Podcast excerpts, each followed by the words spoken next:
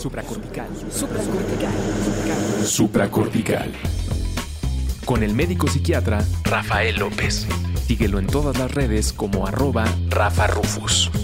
No olviden que Supracortical es parte de Sonoro y que puedes encontrar la página de Sonoro www.sonoromedia.com para escuchar todas las producciones que tiene Sonoro y Supracortical es solo una de ellas. Mi querido Alex Cantón, oye, pues nos quedamos la vez pasada, estuvimos haciendo un recorrido más en tu historia personal. Nos quedamos en esta parte donde tú decías que tuvo que venir un momento de afirmación y decir, pues tengo novio. No, y ahora, ¿cómo le hago? Porque además soy papá de dos chamacos y estoy casado con una señora. ¿Y cómo le hacemos? Y viene toda esta parte de la afirmación de la esencia eh, y todo el tema de la lucha con el imaginario personal y colectivo. Así es que cuéntame, porque además ahora tenemos que llegar a donde tu historia personal se vuelve la historia de muchos. Pero te escucho, échale. Ok, este, pues entonces me meto en esta relación, eh, eh, conozco a un chico, me enamoro perdidamente de él. Y este, y vaya para quienes han este, entrado al tema de, la semiología, bueno, toda la definición de enamoramiento, ahí la viví, pero a más no poder. A más no poder. Eh, eh, a todo lo que da el apego, a todo lo que da la locura y este, un, tema brutal. Eh, ahora lo veo que tuvo que ser así, porque si no ha tenido esta potencia, eh, esta relación que tuve, eh, esta locura, porque tampoco fue una relación funcional, bastante disfuncional fue. Este, eh, no, no, no, hubiera tenido yo la capacidad o, la, potencia de, de poder mover tantas cosas, ¿no? De pronto llegar y, separarme, eh, decir, bueno, pues con permiso, no, no, no soy de aquí, eh, pero, pero sí, no es abandonar a mis hijos, pero ya no quiero estar acá, necesito ser yo. Y entonces, eh, pues terminé yéndome a vivir con este chico después de un tiempo. Y pues aquí llego a vivir mi segunda adolescencia. Ya tenía yo treinta y poquitos años, este, eh, 32, 33 años probablemente, y pues de nuevo, eh, eh, pues me regreso a mi adolescencia. Y pues a, a, vivir todo lo que no había vivido en, en este aspecto ya completamente desclosetado, asumido, etcétera. Oye, ¿cuánto tiempo tardaste ah, de, de, de ver esta definición de decir, pues ya no me puedo contar mentiras? este soy, esto soy, a que ya al menos más allá de cómo lo asimilaron, que ya me contarás si lo asimilaron bien o mal, pero a que dijiste, ya salí, ya me declaré, ya le dije a quien le tenía que decir, ya. Fue un periodo de cuánto tiempo, fue una crisis de cuánto tiempo, recordando que crisis son cambios acelerados en el tiempo. Bueno, esta, híjoles, es como difícil de determinar. En cuanto. Pero ahí más o menos. Ahora sí que cuánto duró la guerra, ¿no? A veces, pues cuesta trabajo saber cuándo empezó la guerra y cuándo acabó. Pero pues cuánto duró la guerra. ¿Fue una guerra de cuánto tiempo? Híjole, imposible poder cuantificar, pero vamos a ver, desde el periodo en el que eh, empiezo a explorar el mundo gay este, hasta que salgo, digamos, y, ya salgo del closet y me asumo, pues habrá sido un periodo de eh, no más de 10 años, 8 o 10 años. Pero no es, no es poco tiempo. O sea, 10 años te da para vivir un montón de cosas. primero le dices a tu esposa, este, ¿quién fue la primera persona no del entorno gay a quien le dices, soy gay? A un amigo. Eh, a mi mejor amigo en aquel entonces es cuando, cuando, cuando ya le termino compartiendo y se soltó a llorar. Y me dice, ¿qué puedo hacer por ti? Como compartido como una tragedia, lo asimiló como una tragedia. Pero sí, güey, tienes cáncer, cabrón. híjole, qué lástima, ni hablar. Y luego. Y este, y, y, así fue, eh, fui diciéndoselo a mi, a mi entorno cercano, a otros amigos. Eh, después se lo compartí a mis hermanas en donde yo hago una recepción mejor. Eh, eh, y, vaya, suena como muy romántico el decir, terminé diciéndole, diciéndole honesto a mi ex esposa qué es lo que sucedía, pero tampoco fue así. Este fue muy, muy atorado, muy golpeado, este, muy torpe, en donde pues prácticamente eh, no fue algo intencional, se me desbordó, se salió de mis manos, no fue algo muy medido. Entonces fue, fue, fue un tema muy difícil para todo el mundo. Este, eh, y también se lo comparto a ella y, me dice, pues es que lamento mucho el mundo que, eh, eh, la vida que te depara, este, porque tampoco sabía ella nada de qué se trataba esto y, y pues qué lástima me da por la vida que te espera y yo creo que me imaginaba de prostituta abajo de un farol. Este, y, luego me pongo de prostituta, pero no abajo de un faro. Este, pero vaya, este, sí, sí, no, son momentos muy complicados. Este, eh, que pues a final de cuentas, cada quien en nuestra, en nuestra forma de vivir tenemos que ir afrontando o reprimiendo. Una de dos. Ajá. Y este, entonces. Oye, porque además llega, llega un momento ahí justo, ¿no? Donde, donde solo te quedan dos caminos o te afirmas y lo asumes y lo vives, o te reprimes y te nulificas y tratas de destruir eso que eres. O sea, es que ya no, no, ya no puedes permanecer igual, ya no puedes permanecer en esta ignorancia, ¿no? De, ah, pues yo no sabía que yo era, ¿no? Ahora es, y, y, y, no vayas a estos lugares y no pienses en esto y no sientas lo que sientes y no seas quien eres o pues ahora piénsale y afírmalo y celo y aviéntate la lucha, el salir en Nueva York a las pedradas, porque ¿qué más te queda? Aquí es donde llega la parte bella del asunto, en medio de un sufrimiento terrible. Es un despertar de conciencia. Eh, un despertar paulatino, a veces más, más abrupto, pero es un despertar de conciencia en donde de pronto se llega al punto en donde eh, toca uno fondo. El fondo de sufrimiento es un despertar de conciencia, en donde ya no se puede hacer uno tonto. Entonces, eh, eh, previo a ese despertar, con un bajo nivel de conciencia, se hace uno loco, medio reprime, medio no. Entonces, cuando cae este 20 y, ya no hay vuelta de hoja, pues todo se convierte en un sí o un no.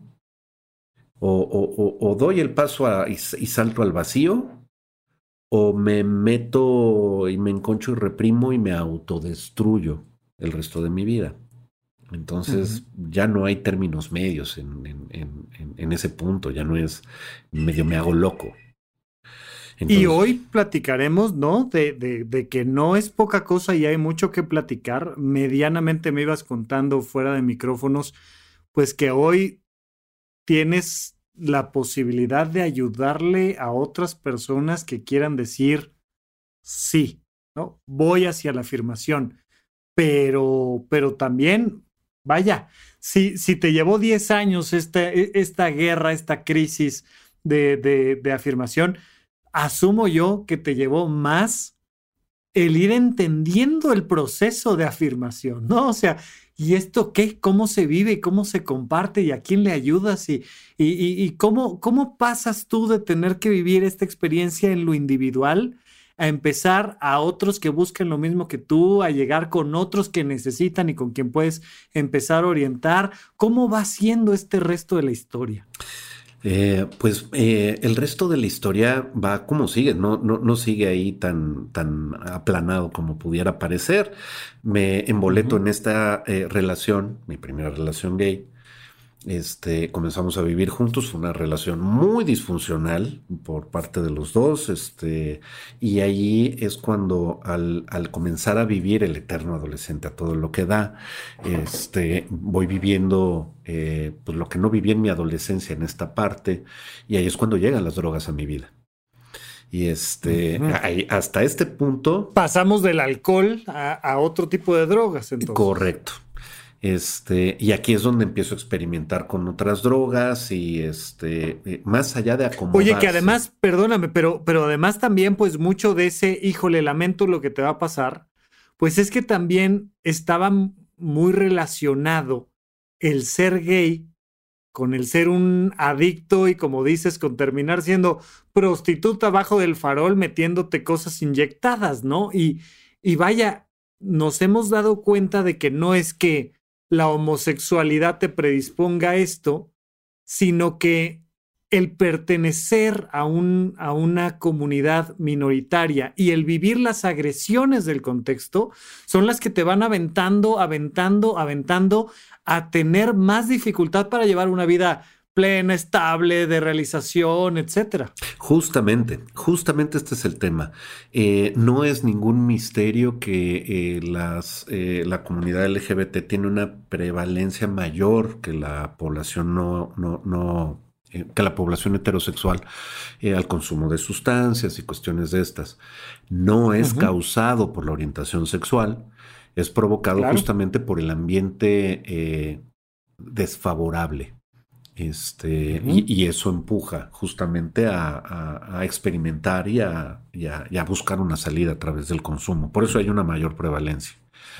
Este, para, para, para no hacer tan larguísima la, historia personal, este, pues toda esta relación turbulenta que voy teniendo ya con, con sabor a drogas, etcétera, terminó eh, eh, pues dándome cuenta que estoy aquí en, este rollo, que estoy hundiéndome muy fuerte, ingreso a una clínica de rehabilitación y ese es mi, inmenso punto de, inflexión para el despertar, el gran despertar de la conciencia.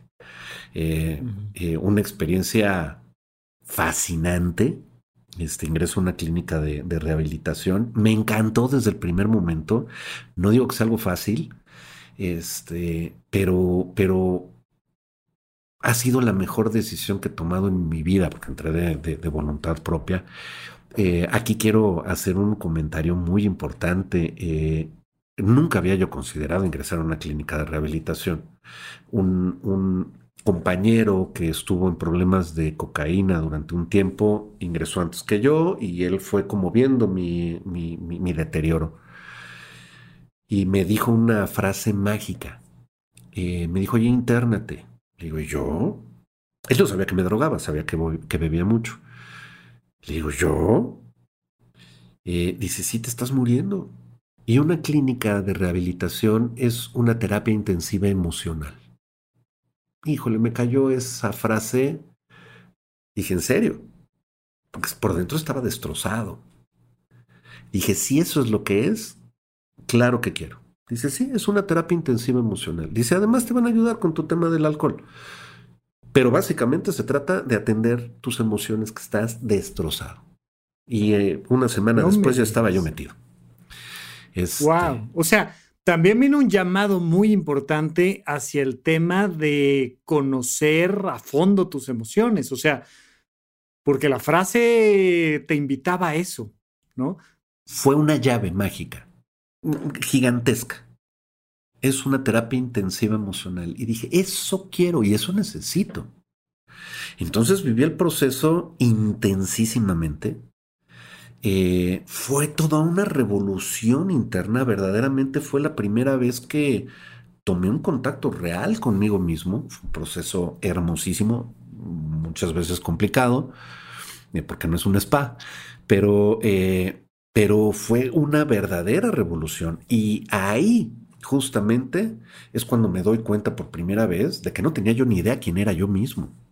Dije, ¿con quién he vivido toda mi vida? ¿Quién soy? Eh, y, salgo de ahí con, con, un apetito gigantesco por seguirme conociendo. Eh, yo originalmente estudié ingeniería Ejercí la ingeniería durante un tiempo, parte del imaginario también. No estuvo mal. Me la gocé en cierto punto, pero no era lo mío. Entonces también ahí estaba yo perdido.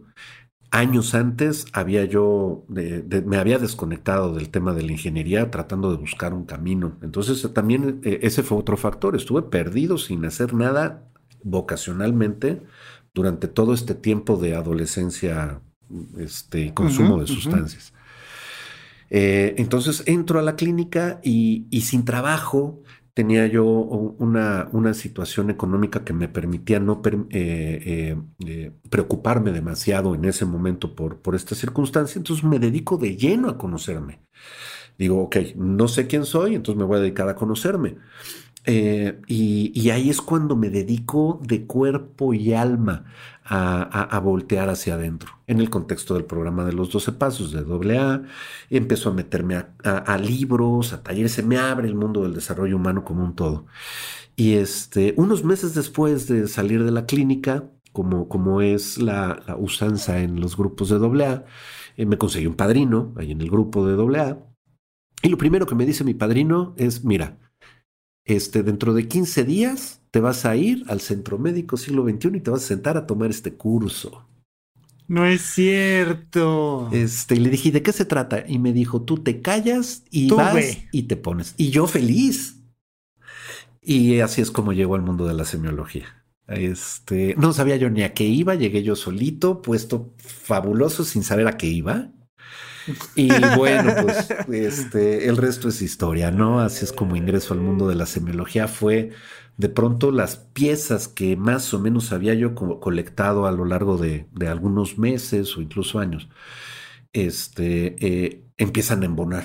Eh, empiezo a, darme cuenta. No, digo, además digo, este, ¿no? Aquí haciendo un pequeño disclaimer, pero eh, mucha gente escucha mi podcast y no, no propiamente sabe qué demonios es la semiología de la vida cotidiana, pero bueno, es un modelo donde se explica con palabras muy sencillas, muy cotidianas, los cuatro grandes pilares de la psicología, ¿no? El psicoanálisis, el conductismo, el humanismo, la psicología transpersonal, y todo viene envuelto también con un toque filosófico muy interesante, pero que además genuinamente no es eh, algo llegas, tomas el curso y dices, claro, esto lo he escuchado en todos lados, pero ahora ya me hace sentido, ¿no? Y, y en el siglo XXI, pues tú, yo y muchos otros más tomamos los cursos que hoy en día yo doy en mi plataforma de Horizonte 1 y que, y que dan mucho del contenido que tenemos aquí en Supracortical, en horizonte1.com, pero,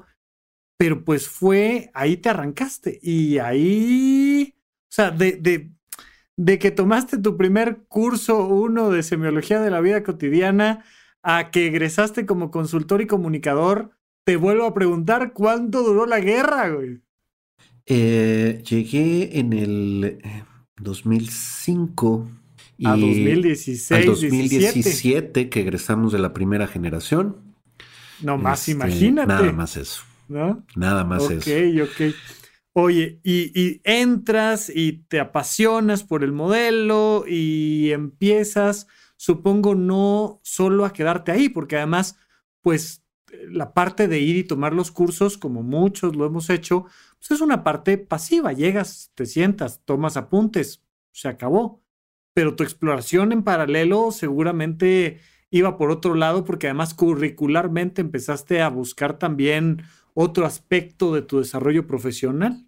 Me, eh, yo no sabía que me quería dedicar a esto, no sabía que era mi vocación. Solamente sabía que me estaba fascinando lo que estaba escuchando, lo que estaba entendiendo, eh, y dije quiero más. Y al principio que no sabía muy bien cómo acomodar qué era la semiología y todo esto, simplemente había tomado los primeros cursos, que incluso antes eran nueve, este, todavía toqué el modelo anterior. Dije, quiero más de esto. Entonces me fui a buscar eh, un diplomado en desarrollo humano. Y me fui y me inscribí a un, diplomado de desarrollo humano y al momento de inscribirme ahí en, en, el diplomado del desarrollo humano, había un papelito pegado en la caja que decía iniciamos el diplomado de logoterapia.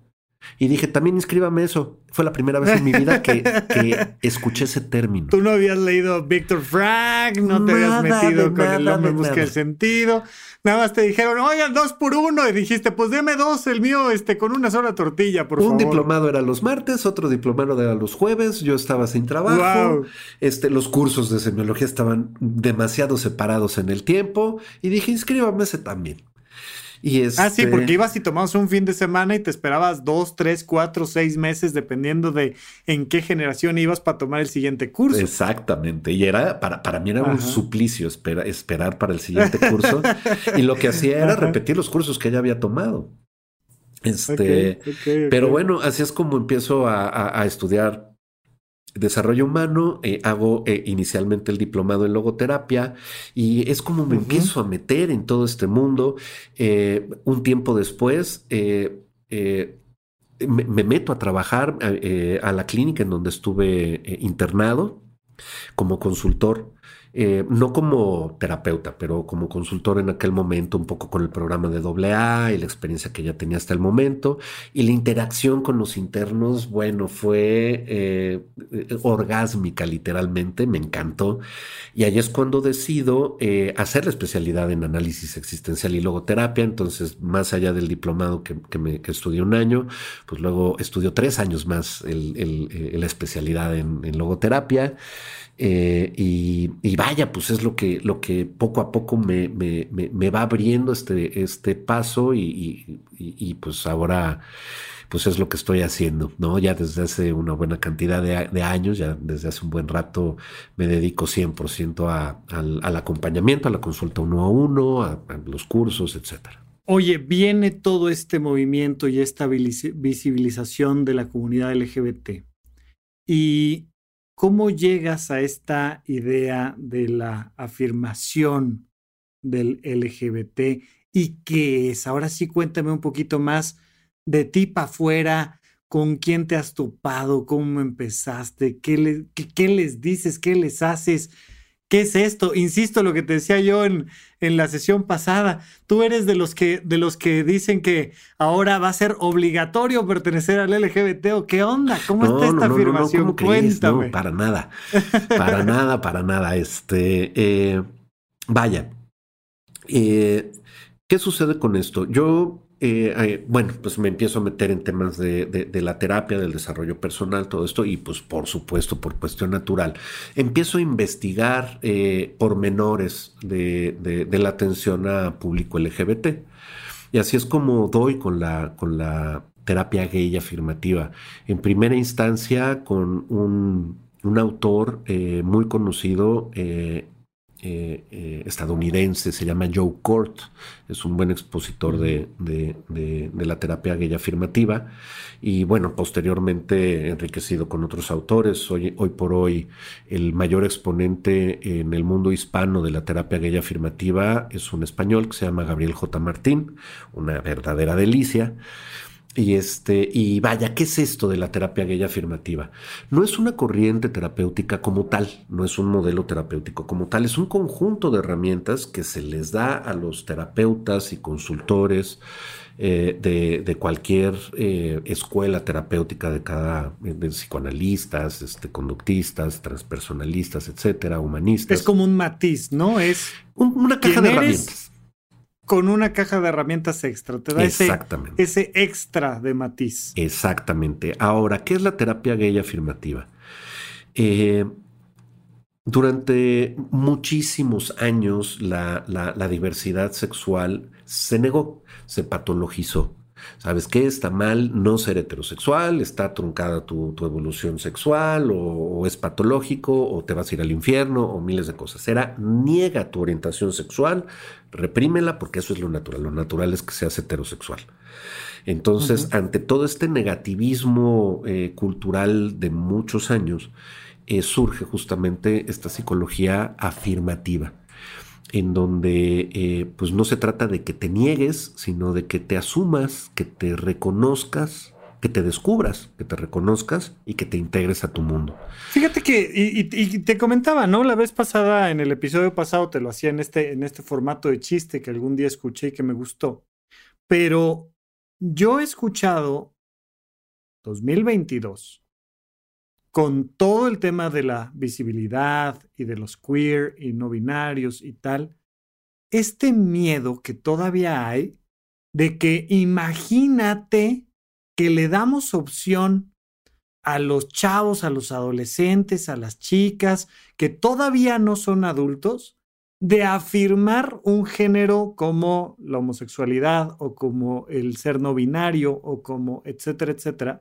Y esta idea de, no, es que seguimos pensando que les vamos a hacer un daño si hay la opción, ¿no? Si hay la opción de explorar tu género y tu pronombre, si hay la opción y, si además hay conferencias de esto y si resulta que, ¿qué voy a hacer si mi hija o mi hijo escuchan a Alex Cantón en supracortical o en una conferencia diciendo que, que ya quedamos que no es terapia, o sea, ya quedamos que no es un modelo terapéutico específico, pero que la terapia gay afirmativa. Y insisto, es como de, y ahora todos debemos de ser así, ¿no? Dicen por ahí en el chiste. ¿Y qué opinas tú de esta preocupación de que ahora los vamos a hacer a todos gays y LGBT?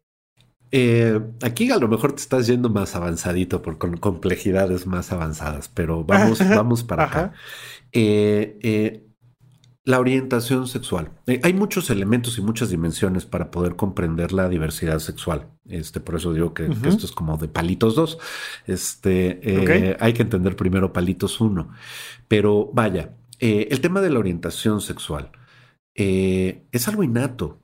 no lo digo yo, se dice a través de muchos estudios que se han dado a lo largo de mucho tiempo, que se pueden consultar en la APA, la Asociación Psicológica Americana en donde eh, se ha demostrado una y otra vez que es algo innato. Nuestra orientación sexual es innata, nacemos así. Cualquier persona heterosexual sabe que ha sido heterosexual toda su vida, no aprendió a hacerlo. Todos los que no somos heterosexuales sabemos que así hemos sido toda la vida, aunque hayamos creído otra cosa en algún momento. Y especialmente ahí hay un ejemplo, ¿no? O sea, oye, crecí en un entorno completamente heteronormado, crecí en un entorno además de represión sexual, tuve novia, me casé y, y sigue habiendo el mismo llamado natural, ¿no? Entonces, ¿por qué pensamos que al revés va a ser diferente? De, Ay, pobrecitos de nuestros heterosexuales, nos los van a convertir en gays, ¿qué vamos a hacer? No te preocupes, si es heterosexual, va a seguir siendo heterosexual. No nos podemos hacer. Punto. No hay forma de hacernos o de deshacernos. Ahí está el drama gigantesco de las terapias de conversión, pseudoterapias, eh, en donde se postula que sí se puede cambiar la orientación sexual. Esta es toda una historia y podría ser el tema de, un capítulo completo. Es un drama. Eh, pero ah, Anótalo porque además vamos a estar platicando a detalle de cada uno de estos puntos en el kinder, pero, pero es que hay que, o sea, hay que platicar de, de, estos temas. Con todo el gusto del mundo aquí lo, lo, lo, platicamos y profundizamos, pero vaya, se ha demostrado a lo largo de la historia, de las últimas décadas, que es imposible cambiar la orientación sexual, se puede reprimir, eh, pero causa muchas disfunciones, más no se puede cambiar. Eh, sí, todo lo que se reprime se convierte en síntoma, ¿no? O sea, por algún lado va a salir esa energía, ese llamado, o sea. Correcto, no hay forma de, que no sea. Entonces, retomando el punto de que, eh, híjole, no se los pongas porque qué tal si entonces se les ocurre, eh, se les va a ocurrir porque es un llamado natural cada quien va a seguir sus propios llamados, se los pongas en el menú o no se los pongas en el menú. Mejor poner en el menú las diferentes opciones y diferentes modelos para que no lo hagan a lo güey, a ciegas y que sepan cómo hacerlo de una manera funcional y no de una forma disfuncional como, como la ignorancia nos eh, hace actuar, ¿no? Porque muchas veces no es que seamos malos, es que no sabemos y no tenemos herramientas. Entonces, pues de eso es de lo que se trata. Eh, no es una moda. Por supuesto que no es una moda. Lo que sí es que sí está habiendo una efervescencia muy grande que también hay que entender qué es lo que está pasando. Ahí ya en un concepto, en un contexto más sociológico. Pero quiero retomar el tema de, la, de la, terapia gay afirmativa. Eh, ¿Qué sucede? Eh, como les platicaba, la terapia gay afirmativa es este conjunto de herramientas que, que se dan a, este núcleo específico de la población. Se dice por ahí que más o menos el 10% de la población es no heterosexual. A nivel mundial, en cualquier época de la vida, en cualquier zona geográfica, más o menos. Eh, es más o menos el mismo porcentaje eh, que daba en el capítulo anterior acerca de la adicción. Más o menos se dice que uno de cada 10 personas tiene esta predisposición a desarrollar adicciones. Yo me saqué la lotería con los dos con los dos temas. Este, pero bueno, eh, eh, la, la, terapia gay afirmativa o el abordaje de la psicología gay afirmativa, eh, parte del hecho de que no tiene nada de malo ser gay o cualquier otra de las formas de diversidad sexual. Son formas naturales de la diversidad sexual humana. Entonces, no son eh, la orientación sexual no heterosexual, no es la causa de ningún tipo de patología, de trastorno o de disfunción. Eh, lo que causa las disfunciones en las personas que no somos heterosexuales es básicamente lo que la sociedad que eh, tiene una característica de homofobia, de heteronormatividad y de homoignorancia provoca en nosotros. Entonces, el problema que tienen las personas no heterosexuales no se, no se debe a su orientación sexual, sino a lo que la sociedad les ha hecho creer. Este, y aquí viene. Y ahí dices una cosa muy interesante porque a veces pensamos que la gente machista, hombres, mujeres, machistas, a veces pensamos que la sociedad represora es porque son malas personas. Son mendigos desgraciados que no son tolerantes. Son una bola de intolerantes a los que hay que gritarles y escupirles y, ¿no? y deshacernos de ellos.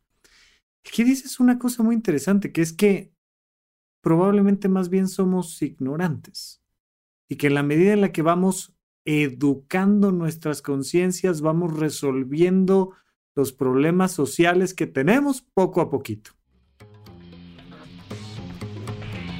Antes de continuar, quiero recordarte que Supracortical está teniendo algunos cambios pensando en acercarnos más a ti y ayudarte aún más a que eleves tu calidad de vida y mejores tu salud mental. Lo primero es que el episodio clásico de Supracortical, que normalmente publicábamos los viernes, va a seguir existiendo, pero ahora los miércoles. Los días lunes vamos a comenzar con las cápsulas mentales. Pequeños highlights, pequeños resúmenes que nos van a recordar los elementos más importantes para mantener nuestra calidad de vida. Los viernes tenemos las nuevas cápsulas de SOS, donde yo te voy a contestar directamente tus mensajes de voz. Mándanos un mensaje de voz vía WhatsApp al 5565 40 5599. Platícame un poquito sobre ti, cuál es el contexto y la pregunta que tienes para mí y me dará mucho gusto además de mandarte un saludo al aire, además poder platicar exactamente de esa situación que te está preocupando. Seguramente platicar sobre esto que te está pasando a ti le puede ayudar a muchas personas a resolver sus propios problemas. Muchas gracias por escucharme, por compartir estos episodios y porque entre todos estamos haciendo que este mundo sea un lugar un poquito mejor de como lo encontramos. Todo mundo tiene las mejores razones para ser como es y para hacer lo que hace. Todo mundo. Eh, y hay que partir de este hecho. Cada quien es como es porque tiene razones profundísimas para ser de esa forma. Entonces no se puede señalar a nadie. Hay que actuar para tratar de elevar el nivel de conciencia. Pero no es una guerra, no es entablar una guerra, es tratar de educar y elevar el nivel de conciencia, en primer lugar, de uno mismo, y en segundo lugar, para que nos dedicamos a, este tipo de cuestiones, el, poder dar las condiciones para que en conjunto se pueda ir elevando el nivel de conciencia de nuestro entorno. Entonces, eh, no, no, es, no, no, se trata de juzgar y decir, ay, estos desgraciados, sí, vamos a matarlos. No, jamás. Eh, tienen sus razones. Y mucho es, pues, esta ignorancia, ¿no? El origen de todos nuestros males radica en la ignorancia de nosotros mismos. La ignorancia es el origen de todo. Oye, y entonces esta terapia gay afirmativa, ¿qué? ¿Qué propone? ¿Qué diferencia? ¿Qué pasa? Ok, lo que hace esta terapia afirmativa es justamente reparar el daño en el imaginario, es huella de abandono, está específicamente orientada a huella de abandono a reparar el daño que se ha hecho en este imaginario eh, para que eh, las personas no heterosexuales vivan su orientación sexual tan naturalmente y tan normalizadamente como lo viven los heterosexuales en el mundo heterosexual. Ok, yo soy una persona no heterosexual que traigo un conflicto no por no ser heterosexual, sino por no ser heterosexual en un contexto de heteronormatividad, ¿no? Aquí todos tenemos que ser heterosexuales. Yo nazco con esta orientación distinta Y eso me va provocando a lo largo de mi desarrollo una serie de heridas y traumas y temas y procesos pendientes y cosas. Y llego a la terapia gay afirmativa y te dicen, mira, pongamos tantito de lado la parte de tu orientación, vamos a reparar el corazón y luego reacomodamos el resto de las piezas. Un, poco por ahí va el asunto, ¿no? Pero muy específicamente orientado a las experiencias que vivimos todos los que no somos heterosexuales, que no tienen un paralelo en el mundo heterosexual. Por eso esta, esta eh, eh, visión específica orientada a, todo este segmento de la, de la, población. Es un poco como la, este, la psicología orientada a chicos superdotados, a lo mejor, o para chicos que tienen problemas de aprendizaje. Eh, tienen ciertas eh, características, ni mejores ni peores, que hace que eh, pues hay que entender el contexto. Entonces, todas las personas que no somos heterosexuales vivimos cosas que no viven ningún heterosexual, no tienen paralelo estas cuestiones eh, hay que entenderlas porque causan eh, eh, raspones y, enredos, nudos de significación. ¿Me podrías, ¿Me podrías dar algún ejemplo, alguien que me digas, mira, hubo una vez un chico que vivió esto, tal, porque ¿cuál, cuál serían estas, estas experiencias sin paralelo? A ver, ahí va, y, voy a hablar de algo general. Esto lo vivimos prácticamente todos. A ver, mientras nacemos, eh, nacemos y vamos siendo educados y, esta educación nos va, e, es este código cultural de, la semiología, vamos aprendiendo de qué se trata el mundo y, este aprendizaje eh, pues nos los van dando las, las modas, la tradición y la, cultura. Cómo se usa, qué es un niño, qué es una niña, cómo se viste uno. Entonces, eh, cuando somos pequeños, somos una esponja. No tenemos un criterio porque no tenemos una experiencia previa, entonces absorbemos todo. Eh, es parte de la vida. Eh, vamos viviendo y a lo largo de nuestra formación vamos recibiendo mensajes eh, que, tradicionalmente son homofóbicos, son homoignorantes. Siempre está el comentario de, ay, mira el joto, y mira la jotita, y mira, esta es una nena, y ya, no llores, no seas nena, y, este, y, cosas de estas que son como micro, micro mensajes o macro mensajes que, que vamos integrando eh, a, nuestro, eh, eh, a nuestro conjunto de condicionamientos. comentaba que la orientación sexual es innata, es parte del código genético, nacemos con ella. Nuestra sexualidad está eh, presente en nosotros siempre. No tenemos sexualidad, somos seres sexuales, tenemos, somos parte de nuestra conciencia, es la sexualidad, el potencial sexual. Somos seres sexuales desde el momento de nuestra concepción hasta el último momento de nuestra vida. Entonces la orientación sexual está ahí siempre. Hay personas que creen que los niños no tienen sexualidad. Es una sexualidad infantil en ciernes, pero la orientación sexual ya está ahí. Solo que pues por lo general no somos conscientes. Nos hacemos conscientes la mayoría de nuestra orientación sexual alrededor de la pubertad, por ahí del despertar sexual. A veces puede ser mucho antes y a veces puede ser mucho después. Es un tema de conciencia. Pero a lo que voy, eh, vamos creciendo y vamos absorbiendo estos mensajes eh, negativos con relación a la homosexualidad o la diversidad sexual, que si es pecado, que si están enfermos, que si estos cochinos, que si guacala, que si que fuchi, jotos y lo, lo que tú quieras, a lo largo de muchos años, antes de ser conscientes de qué soy. Llega un momento este, en donde mi llamado de pronto hay un momento muy sutil en donde por primera vez uno dice, ah, chihuahuas, ¿seré? ¿Será? Eh, eso no sucede en los heterosexuales, jamás, porque pues se van con lo que siempre les dijeron. Pero de pronto llega este momento en donde, ah, chihuahuas, este, pues si me gusta este chavito, este compañerito de la secu o de la primaria incluso. ¿Será? Bueno, en ese momento que empieza a caer esta primera conciencia, es donde cae encima toda la bola de condicionamientos. Digo, híjole, es que si sí, obviamente esto no es consciente, eh, esto opera de manera No, no, no, pero, pero podríamos ir viendo cómo va evolucionando ese diálogo, ¿no? O sea, es primero me gusta a alguien, y por tanto me cuestiono. Es que justo en y este el problema es que qué tal que si contesto que sí, porque me meto en un problema si contesto que sí. Me cae encima todo esto. Me vuelvo pecador, me vuelvo malo, me vuelvo enfermo, me, vuelvo, me van a quitar, de- me van a correr de mi casa, voy a matar a mi mamá de un infarto, mi papá me va a desheredar. Todo esto empieza a caer encima, toda esta bola de, de- de- de condicionamientos, y esa es la inauguración del closet. Ahí es donde nos metemos al closet y digo, qué horror, jamás. Aquí hay un elemento importantísimo en este punto la vergüenza. La vergüenza es el, el- el germen, la semilla de todo esto. En este momento que cobro conciencia de esto, me avergüenzo. Fíjense, la vergüenza tiene una diferencia, por ejemplo, con la culpa. La culpa tiene que ver con algo que hice, de lo cual me arrepiento.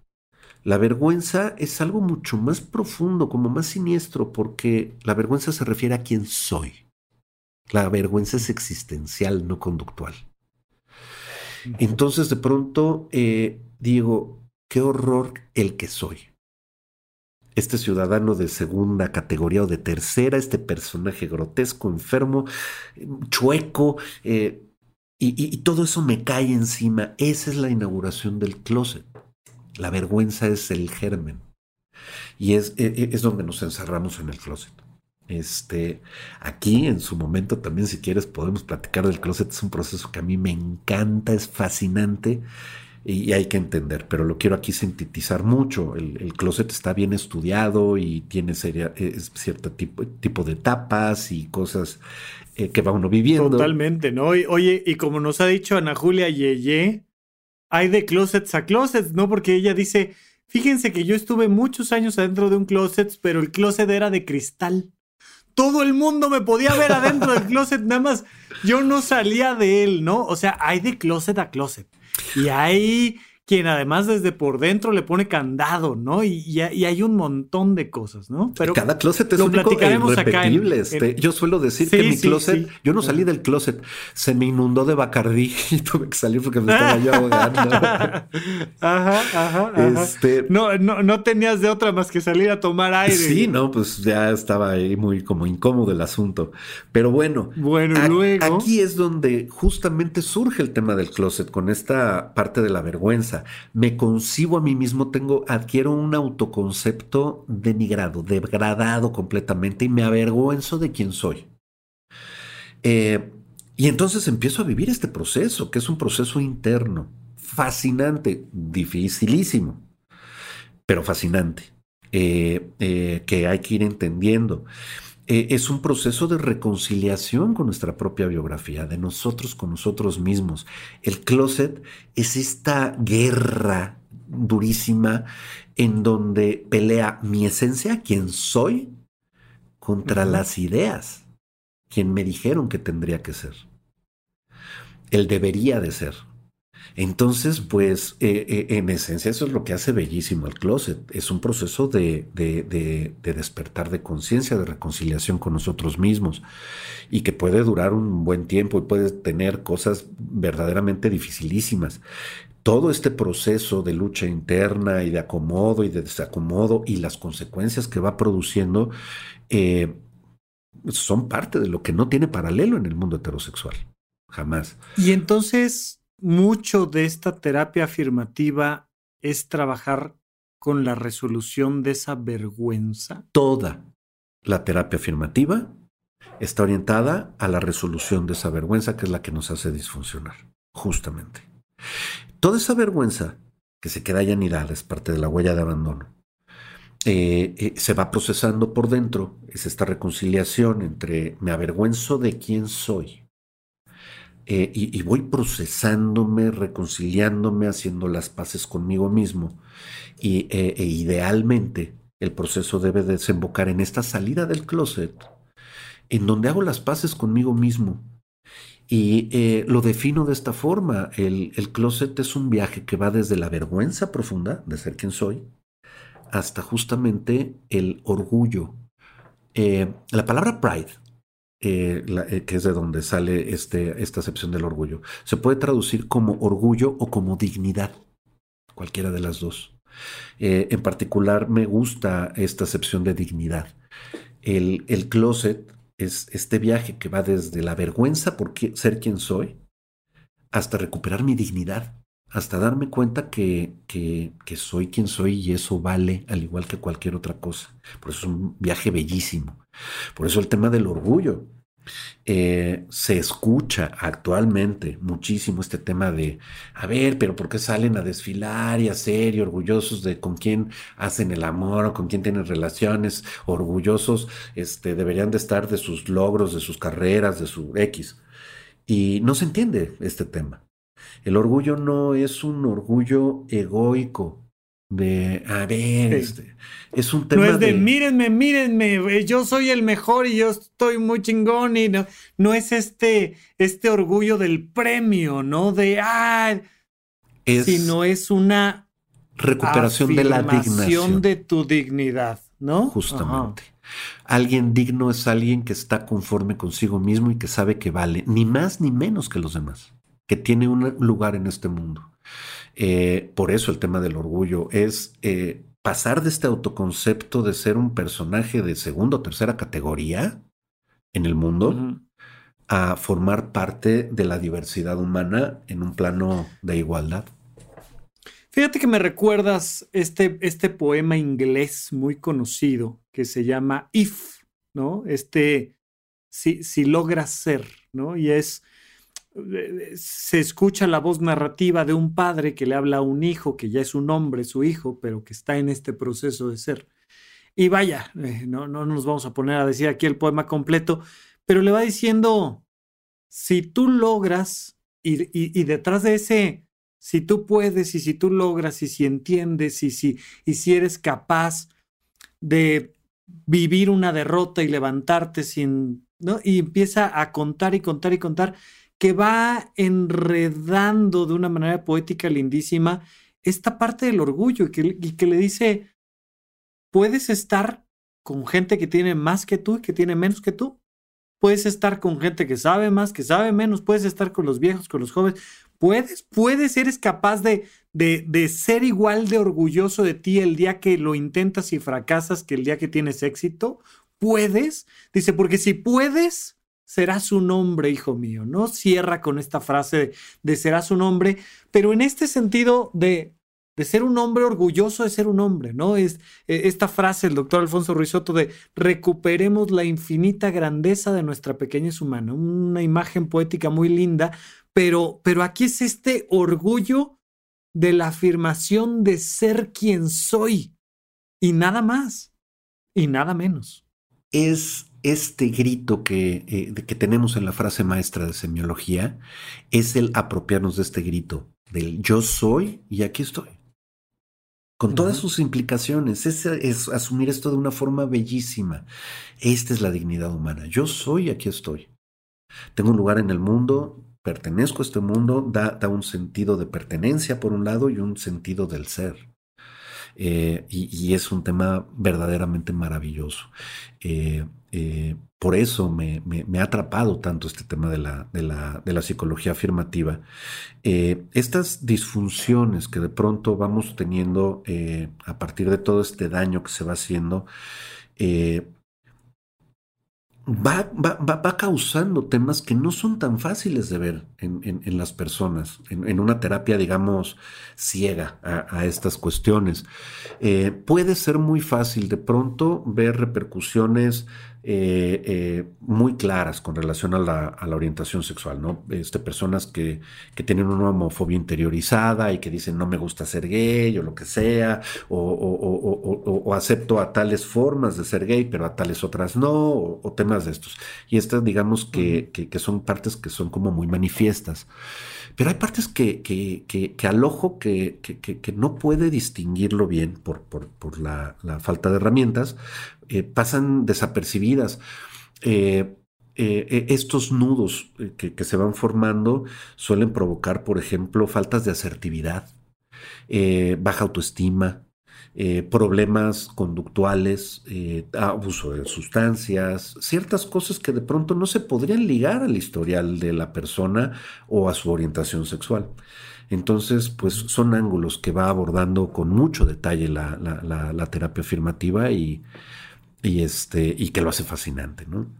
Y que lo iremos platicando hoy, Alex, pero y digo, si quisiera preguntarte cuáles son los pasos que puede pasar, que puede seguir alguien que está en este proceso, pero, pero antes de llegar a, a un terapeuta que tiene esta caja de herramientas de la terapia LGBT afirmativa, antes de ir a una gran conferencia, el que está ahí en su cuarto escuchando un podcast y que le resuena esto que estamos diciendo, ¿por dónde, por dónde empieza a entrar esta luz al interior del closet? ¿Qué, ¿Qué le recomendarías antes de que se inunde el closet? Que empezar a buscar, que empezar a ver. ¿Cuál es esa primera recomendación, ese paso uno? El paso uno para poder eh, avanzar, seamos quien seamos, estemos en el momento en el que estemos, siempre es la mirada interior. Hay que voltear hacia adentro. Eh, eres quien eres, estés viviendo lo que estés viviendo. Si de pronto no estás seguro, segura de, de, cualquier ámbito, no nada más de la orientación sexual, pero vamos a, meternos en esto. Si de pronto dices, híjole, no sé si soy, si no soy, estoy confundido, confundida, eh, no pasa nada, no pasa nada, no es necesario eh, etiquetarte de inmediato. Las etiquetas no son negativas, nos ayudan a contextualizarnos, pero, pero encontrar justamente nuestro contexto puede costar trabajo. Voltea y sin juzgar tu, tu, tu, tu lo que estás sintiendo, descúbrelo, descúbrete. Si de pronto te atrae un chico, sea si de pronto te atrae otra chica, este, de pronto te atrae nadie, este, ve viendo tu experiencia interna. Sientas lo que sientas, no estás mal eres tú, eres tú hablando contigo mismo, contigo misma. Eh, y, no hay urgencia, ¿no? Me encanta esta parte de la paciencia, decir, ¿cuál prisa? Descúbrete, ¿no? Velo paladeando. ¿Qué te gusta? ¿Qué te gusta pensar? ¿Qué te gusta sentir? ¿Qué te gusta? Eh, qué, te excita? ¿Qué no te excita? Y, y, ve descubriéndolo, ¿no? Es interesante ese primer punto. Eh, una forma de poderlo ver es, eh, eh, me gusta poner este paralelo con el apetito. De pronto podemos tener hambre y nos da hambre. Pero si nos fijamos en nuestra hambre, va aparejada de un antojo. A veces el antojo no lo vemos, nada más vemos el hambre, somos muy ciegos. Pero siempre que nos da hambre, tenemos un antojo. A veces el antojo es tan abrumadoramente desmedido que tenemos que llevarnos a esto. Eh, ¿Qué es el antojo? No sé si se han preguntado qué fregados es el antojo. Fíjense, el antojo es la forma en la que mi cuerpo me dice qué nutrientes requiero. Así de simple. ¿Cómo voy a saber qué nutrientes necesita mi cuerpo si no tuviéramos este tema del antojo? Eh, mi cuerpo me dice qué necesito comer. Pero insisto, generalmente comemos sí, porque, porque no siempre, no siempre tienes sed ¿no? No siempre quieres algo abundante, no siempre quieres algo salado, no siempre quieres algo dulce, ¿no? Vas teniendo estos pequeños matices de no, ahorita no tengo hambre, tengo sed. No, ahorita sí tengo hambre, pero ¿sabes qué? Que me hace falta, ¿no? Y, vamos encontrando, incluso me ha llamado mucho la atención a mí esta sensación de beber agua cuando, cuando acabo de hacer ejercicio y ay, eh, pasa mucho más fácil, como si tuviera una garganta más grande, ¿no? Y, de repente cuando andas bien dices, no, ya medio vasito, ya, muchísimas gracias, nada más era un traguito. Y, te va indicando el cuerpo qué es lo que necesitas. Y aquí tu sexualidad y tu emoción te lo va indicando también. Exactamente. De pronto eh, puedo decir, híjole, se me antoja una carnota. Y, y babear con la imagen de la carnota. o de repente una pasta o una ensalada. Eh, mi cuerpo me está pidiendo los nutrientes que requiere. Bueno, tenemos apetitos en muchas dimensiones, en muchos sentidos. Eh, es importantísimo guiarnos en sentido de nuestros apetitos, ver qué me estoy pidiendo yo a mí mismo. Y esta es una forma de irnos dando cuenta. Eh, más que inventar es primero voltear a ver, a ver, tengo hambre, ¿cuánta hambre tengo? ¿Qué necesito comer? ¿Qué me estoy pidiendo? ¿Una ensalada? ¿Una pasta? ¿Una fruta? Eh, porque a veces a lo mejor necesito proteínas, a lo mejor a veces vitaminas, etc. Y, esta es la forma más clara que he encontrado para poder explicar cómo orientarnos en la vida. Eh, el seguir estos apetitos. Y de paso, saludos a nuestra también colega semióloga Ana Arismendi, que tiene su exitoso podcast de De qué tiene hambre tu vida, ¿no? Platicando un poco de esto. Pero, pero vamos hacia, hacia nuestro cierre. Entonces, tú, tu recomendación paso uno es, sin prisa, conoce tus apetitos. Sin prisa, detecta tus apetitos y no te pelees tanto con ellos. Ve descubriendo. Este es un proceso de descubrimiento. Hay que descubrirse. Es un despertar de conciencia. Y eso no se logra. Todavía no es momento para decir si soy vegano, si no soy vegano, ¿no? ¿Qué se te antoja hoy, hombre? O sea. Exactamente. Dale vueltas, siéntelo, haz las paces con eso, no te tienes que etiquetar en nada. Y si ya después digo, sí me gustaría saber más de esta terapia LGBT afirmativa. ¿En dónde encuentro a Alex o qué? Bueno, me pueden encontrar en mis, en mis redes. Estoy en tanto en Facebook como en Instagram como Plenitud Gay en ambos. Eh, ahí me pueden localizar. Eh, de repente publico cosas interesantes específicamente para diversidad sexual. Y este, y también para público en general, porque no a todo el mundo les interesa estos temas. Este, también en Facebook y en Instagram estoy en Alejandro Cantón M, M de mamá. Eh, quiero hacer una, una recomendación de un libro. Un libro. Por favor. Este, majestuoso, justamente de, Gabriel J. Martín, se está convirtiendo de unos años para acá en la Biblia de, eh, referencia para las personas eh, no heterosexuales, para las personas gays en específico, hombres gays en específico, y se llama Quiérete mucho. El título original en España es Quiérete mucho maricón, pero aquí en México les asustó y nada más le pusieron Quiérete mucho.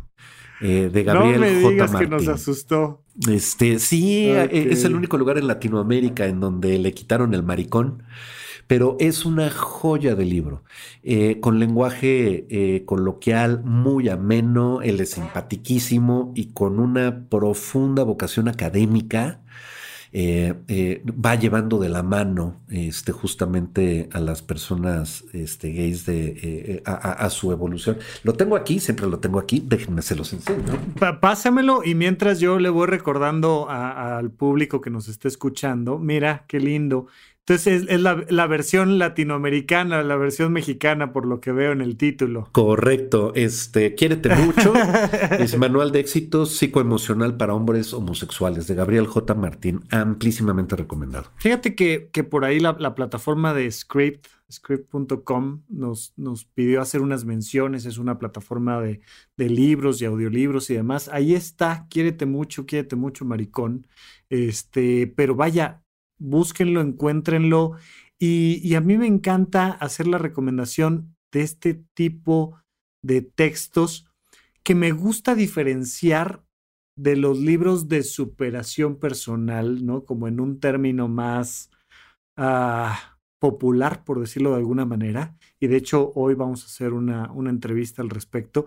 Pero estos libros que es de verdad que cambian la vida y no porque sean este libro de superación de cree en ti mismo y lograrás todo lo que quieras y el tesoro interno y la búsqueda del tesoro interno y el Ferrari que hay que vender, sino decir, mira, aquí hay texto y hay texto de calidad y yo no lo he leído, me lo llevo de tarea, por supuesto, pero gran recomendación, Alex. Gracias. Y quiero recomendar algo para, para eh, especialistas en, en, este, en salud mental. Ok. Está este otro libro de, de, este psicólogo gringo que, que, les mencioné hace rato, de Joe Cort.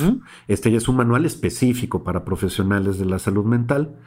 Este LGTB Clients in Therapy da herramientas más específicas para consultores y psicoterapeutas y psicólogos. Altamente recomendado. Me encanta, gran recomendación, te lo agradezco. Justo, justo recién me, me, me habían dicho, oye Rafa, pero pues yo que soy terapeuta y que esto está cambiando muy rápido, por dónde le entro, quién me da luz, cómo le hacemos. Y vaya, creo que es un tema del que tenemos que, platicar. Y bueno, mi invitación al público, tanto en audio, la gente que escucha el podcast en Spotify, en Apple Podcast o en cualquier lugar donde escuchen eh, podcast y nos estén escuchando aquí en Supracortical, o los que nos están viendo en YouTube, que nos dejen aquí los comentarios o que me manden en mis redes sociales, en arroba Rafa Rufus, los temas que les gustaría que yo vaya platicando con Alex. Ya, Alex y a mí no nos pararán los temas, tenemos mucho que comentar. Hoy, hoy le dije, oye, pues platicamos, no sé, 30, 40 minutos. Y, yo creo que Alex entendió dos horas, 30 minutos, porque no hubiéramos terminado. Pero, pero con todo gusto, si hay algo de lo que vayamos mencionando que les vaya interesando y que podamos ir haciendo estos spin-off del closet y el spin-off de la vergüenza y el spin-off de lo que quieran, eh, yo estaré invitando a Alex de tanto en tanto a que venga por acá y platiquemos de, estos temas importantes para todos. Alex, querido, algo más. Muchísimas gracias por venir. Gracias de en verdad por pasar por acá en Supracortical. Hombre, se los agradezco mucho. Muchas gracias, Rafa. Y bueno, pues aquí estoy para servirles. Un verdadero honor estar aquí con ustedes y estoy para servirles. Un gusto. Gracias, gracias y hasta la próxima. Gracias por escuchar Supracortical. En verdad me interesa muchísimo conocer tu opinión sobre este episodio o cualquier otro que quieras platicarme. Puedes encontrarme como arroba Rafa Rufus en Twitter, en Facebook y en Instagram. Quiero darte las gracias por escuchar Supracortical y sobre todo por suscribirte y seguirme donde sea que estés escuchando este programa y así te puedes enterar todo el tiempo de nuestros próximos estrenos.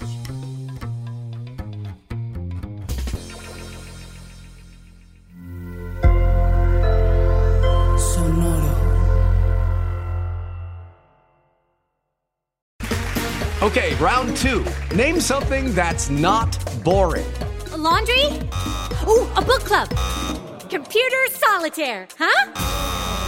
Ah, oh, sorry, we were looking for Chumba Casino. That's right. ChumbaCasino.com has over 100 casino style games. Join today and play for free for your chance to redeem some serious prizes.